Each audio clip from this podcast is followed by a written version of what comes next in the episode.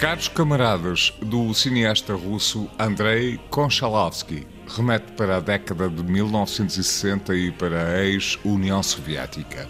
É um filme baseado em factos reais que foram escondidos durante cerca de 30 anos. Para o crítico de cinema João Lopes, Andrei Konchalovsky abriu o livro sobre os labirintos da política e dos seus fantasmas. O russo Andrei Konchalovsky, convém lembrar, é um dos grandes cineastas contemporâneos. Ainda há poucos anos pudemos descobrir o seu admirável Paraíso, filme que revisitava memórias trágicas da Segunda Guerra Mundial através da colagem de três histórias autónomas. Agora, com Caros Camaradas, reencontramos essa dimensão de tragédia, neste caso, a partir da evocação de um facto muito concreto, ou seja, uma greve de uma fábrica na União Soviética em 1962. Durante uma manifestação, dezenas de trabalhadores dessa fábrica foram mortos a tiro por elementos do Exército e do KGB.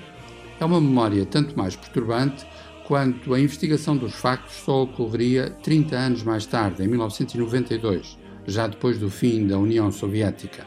Konchalovsky encena tudo isso não apenas como uma ferida simbólica na história do comunismo, mas também como um confronto de pessoas muito concretas.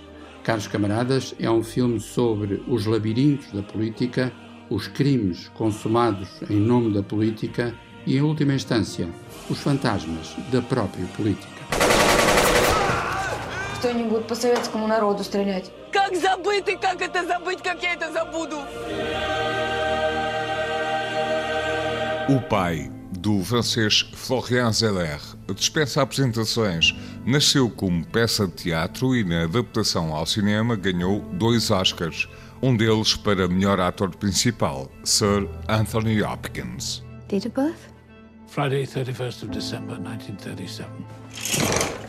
Para falarmos do filme O Pai, há uma exigência artística que é quase um dever moral, que é como quem diz, a composição de Anthony Hopkins na personagem central um velho senhor atingido de demência, constitui um pequeno prodígio de rigor e subtileza.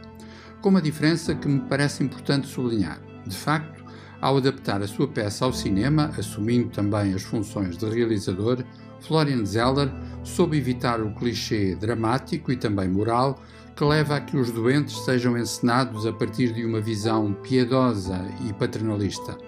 Neste caso, somos levados a compreender, ou pelo menos a vislumbrar, a própria dor da personagem do pai, cada vez menos capaz de definir a fronteira entre o que está a acontecer e o que é puro delírio. Nesta perspectiva, O Pai é um filme tão contundente quanto carinhoso. Esta semana estreiam ainda Godzilla vs. Kong, o filme de terror Santuário das Sombras conta com a participação de Diogo Morgado, o thriller de ação e aventura Terra de Ninguém e Tom e Jerry, filme que mistura animação e live action.